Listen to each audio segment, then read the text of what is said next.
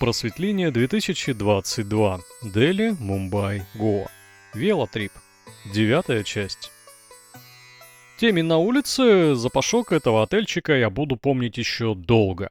Но за такие деньги сойдет. Тем более спасли меня от ночевки на улице.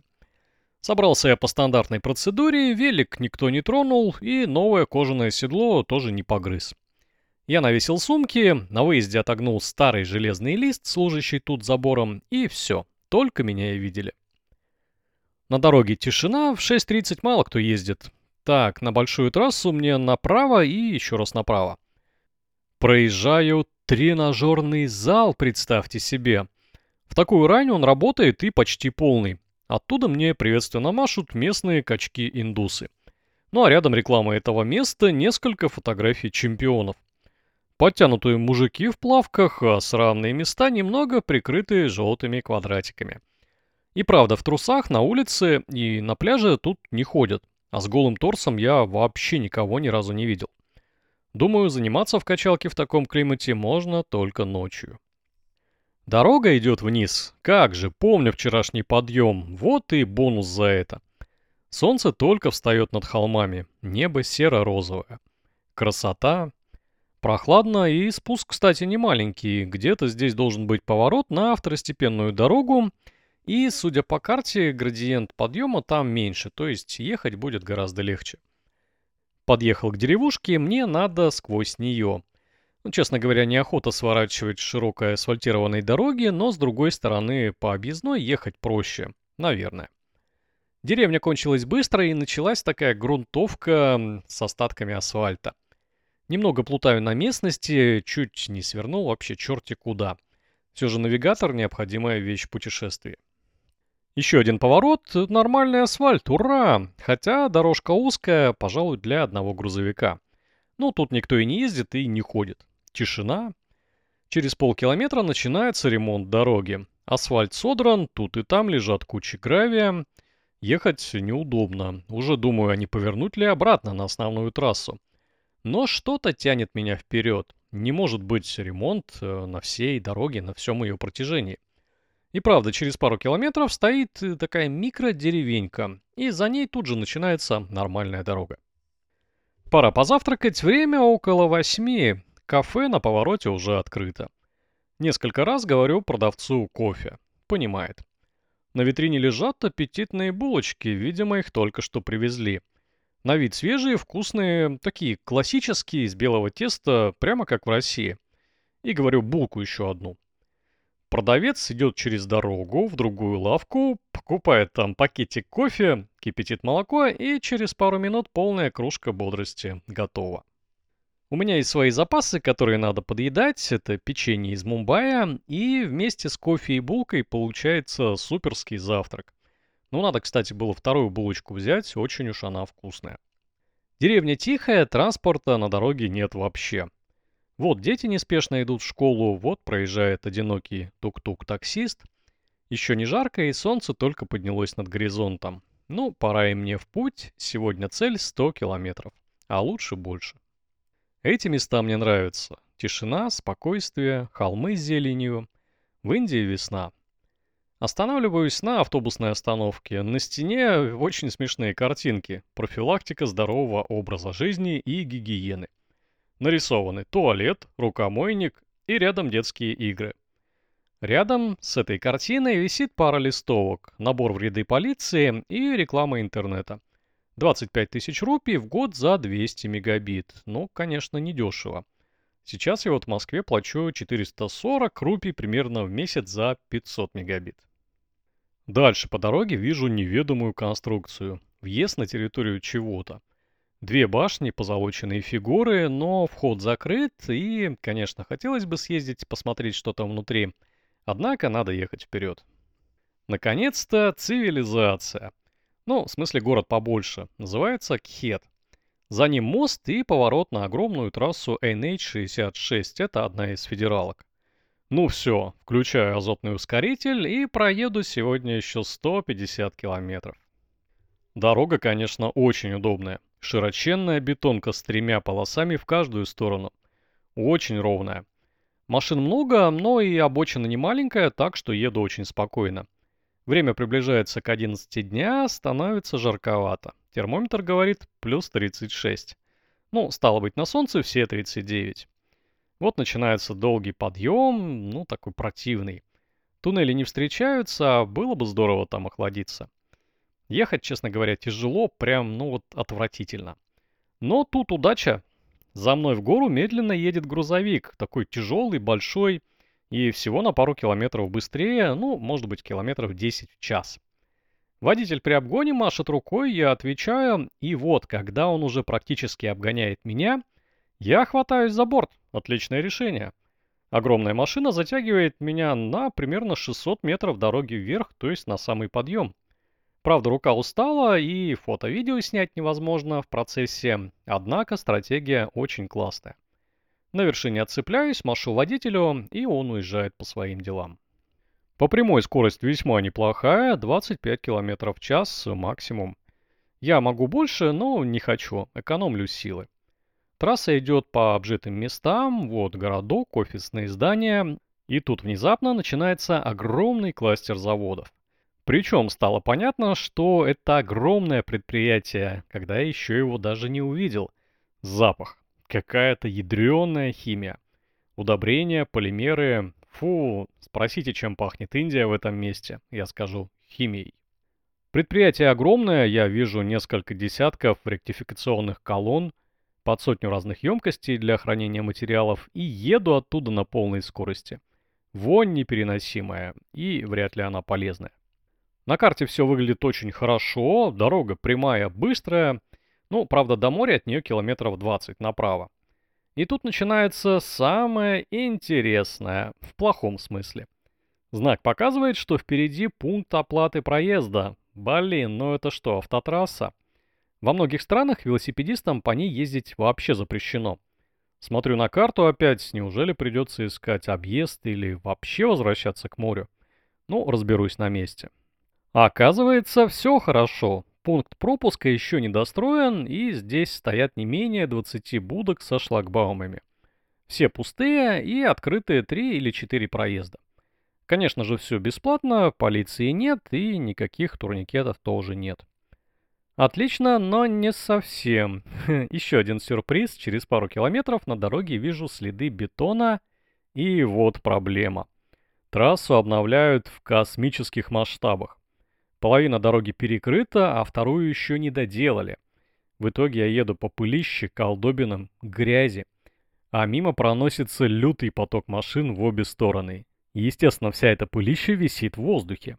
Радует, что кое-где новая полоса закончена. Там я еду по дороге отдельно от всех, но так не везде. И это ужасно. Лучше бы я вот сюда не сувался, однако кто знал. На карте все красиво, а тут нет. Делаю частые остановки, заправляюсь напитком из манго, скоро, наверное, буду им потеть. И вот здесь я переживаю самый сложный момент в путешествии. Он вообще всегда возникает в любом походе. Это потеря физических и душевных сил. Вот именно больше душевных. Ну, естественно, на фоне разных неприятных факторов. От жары мне очень дурно. Я думаю, что пора с этим заканчивать и садиться на поезд, автобус – и куда-нибудь добираться, ну или хотя бы 100 километров проехать не на велике, и будет хорошо. Размышляю, что делать, смотрю на карту, ближайшая ЖД-станция находится в поселении Кхет. Правда, есть несколько факторов, которые, возможно, не дадут мне сесть на поезд. Первое – это отсутствие билетов, и второе – багаж в виде велосипеда. Но все-таки еду на железку, иначе будет все совсем плохо. Не помню, когда ехал до станции, вокзал, небольшое здание в пару этажей, вход свободный, даже с великом. Тут же перрон и справа кассы. Суюсь первую свободную. Ну как бы мне доехать до Гоа-то, а? Кассир мямлет название ближайшей станции, Гоа, чего-то там. Я спрашиваю, сколько? Ну вот столько. А билет у тебя забронирован? Нет, конечно. И что делать? Он говорит вообще что-то непонятное. Ну, то есть билет мне продать не могут, потому что нет брони. Сижу на вокзале, думаю, пару дней назад я читал о непростой системе покупки билетов на индийские поезда. Вот я как раз и попался. То есть сначала нужна бронь, потом билет, и все это оформляется на сайте. Спасибо за это.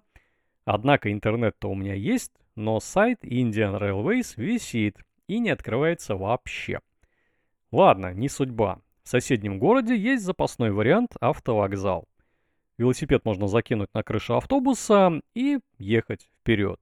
Честно говоря, нехотя уезжаю железнодорожного вокзала. И еще 30 километров пыльной, шумной, тяжелой, грязной дороги, которая уже нагрета до температуры жаркой яичницы. На очередном подъеме также хватаюсь за грузовик, но хоть какой-то позитив и отдых. И вот указатель еще одной ЖД-станции в городке Чеплун. Может быть, там мне повезет, или все-таки залезу в общий вагон, что маловероятно. Вообще, в минуты отчаяния становишься таким суперменом, который может все.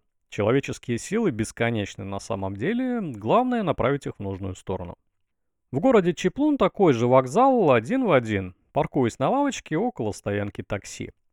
О, стоит бесплатный кран с водой, под которым моет ноги какой-то бомжеватый индус. Хочу набрать бутылку, этот товарищ говорит, не пей отсюда, вода плохая.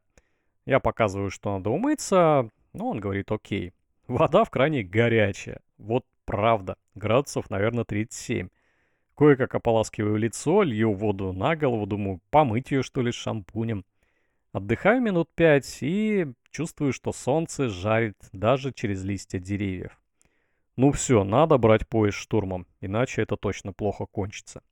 Вялый охранник на входе пускает меня внутрь вокзала, кассы здесь слева, опять суюсь в окно. Кассир спрашивает сразу, бронь есть? Нету. Ну, тогда такой вариант. Бери билет за 30 рупий для входа на перрон, а там уже купишь билет в поезде, как сядешь. Я, конечно, радуюсь, вот другое дело, но рано. Показываю на велосипед, и тут сказка кончается. Велосипед — это багаж, а его надо бронировать. естественно, это все надо делать через интернет. Билетов просто так нет на багаж, и поезд стоит всего 2 минуты. На поезде в этот раз не судьба кафешке на вокзале покупаю холодную газировку и бутерброд, хоть передохнуть и пообедать. Ну и остается последний шанс на сегодня, это автовокзал города Чеплун. Ехать до него минут 20. Быстро добираюсь по узким улицам, вот автобусы, а нет, это автопарк, вокзал немного дальше. Спасибо картам Google. На вокзале много автобусов, все без вывесок, рядом со старыми коричневыми такими монстрами – с деревянными окнами стоят современные туристические корабли и дороги. В кассе вообще ничего не понятно, вот расписание на хинди. Открываю Google переводчик, ага, едет местный транспорт здесь не очень далеко, все-таки это региональный вокзал. Подходит тетка, вроде охранница что ли, и спрашивает, что ты тут велик на дороге кинул? Я говорю, тетя, мне ехать надо, а то сдохну. Она говорит, иди в отель, а в Гоа автобусы не ходят. К разговору подтягивается пара водителей в форме, однако тоже ничем не помогают. Я смотрю на эту картину, думаю еще минут пять и говорю «фиг с вами». Нервничаю, переживаю, но зато появляются силы. Совсем я что ли тюфяк. Времени еще у меня много. И сегодня до ночевки, и вообще несколько дней еще осталось. И по графику я успеваю доехать до Гоа. Идите вы со своим общественным транспортом плюс 39 градусов возвращаюсь на знакомую, залитую солнцем бетонную автотрассу. Остаток дня проходит в перестроении на участках дороги, глотании пыли и чертыхании на ремонт. Время уже к 6 часам, надо бы и ночлег поискать. Благо вдоль большой трассы Google показывает много отелей. Первый вариант на вид кафешка. Подъехал, тетя метет мусор. Отель есть? Ага, вот тебе меню. Я говорю, нет, поспать. А, этого нет. Тьфу на тебя. Дальше, на вид уже, ну, точно отель. Правда, стоянка пустая, но выглядит на вид здание неплохо. Вышел работник, на одной руке замечаю три сросшихся пальца. Ого. Говорит, 1300. Я спрашиваю, Wi-Fi горячий душ есть? Не, ничего нету. Я офигею с таких цен и условий и еду дальше. Последняя на этом отрезке точка для ночлега. Шрада Hotel and Lodge. Тут очень живенько, нарядно, есть народ, перед отелем даже есть детская площадка. Справа ресторанчик с магазином. На ресепшене молодой сотрудник показывает прайс. Без кондиционера 700 рупий за ночь. Горячая вода у вас есть? Ну, конечно. Ну и окей. Велик он предлагает поставить в коридоре. Удобно, что здесь есть решетка запасного выхода, куда можно пристегнуть байк на трос. Ура! Квест на день завершен. Осталось привести себя в порядок и чем-нибудь перекусить. Смываю в душ из себя дико большое количество грязи. Дорожная индийская пыль. Мыло мне дали большой кусок, это приятно, и полотенце, кстати, свежее. И в этом номере на первом этаже есть балкон. Я немного отдохнул на стуле с видом на задний двор. Но такой себе вид, территория грязноватая, справа торчит вышка сотовой связи, но не мой водофон, поэтому связь ужасная. Да и фиг с ней. Достаю вчерашнюю еду, которая вроде бы ничего, на вид есть можно. От жары острая курица не особо портится, рис и лепешки, надеюсь, тоже живы. Только вот проблема, пакет с едой порвался, и оранжевое масло залило любимую майку из Турции, на которой нарисован велик. Символично. Пытаюсь отстирать следы этого жира аюрведическим мылом, которое мне дали. Да фиг там, ничего не отстирывается. Но все-таки кое-как перекусил, достаточно неплохо, и надо выпить чаю. В номере чайника нет. Масала я не хочу, иду в ресторан и прошу налить кипятка в свою огромную кружку. Официант говорит, вообще без проблем, наливает, я доволен, все улыбаются, и теперь я точно отдыхаю. Падаю на лавочку на детской площадке, пью горячий чай из русского пакетика и пишу посты в соцсети про этот день. Все, пора спать. Время позднее, около 9. Завтра подъем в 6, а до цели мне более 200 километров.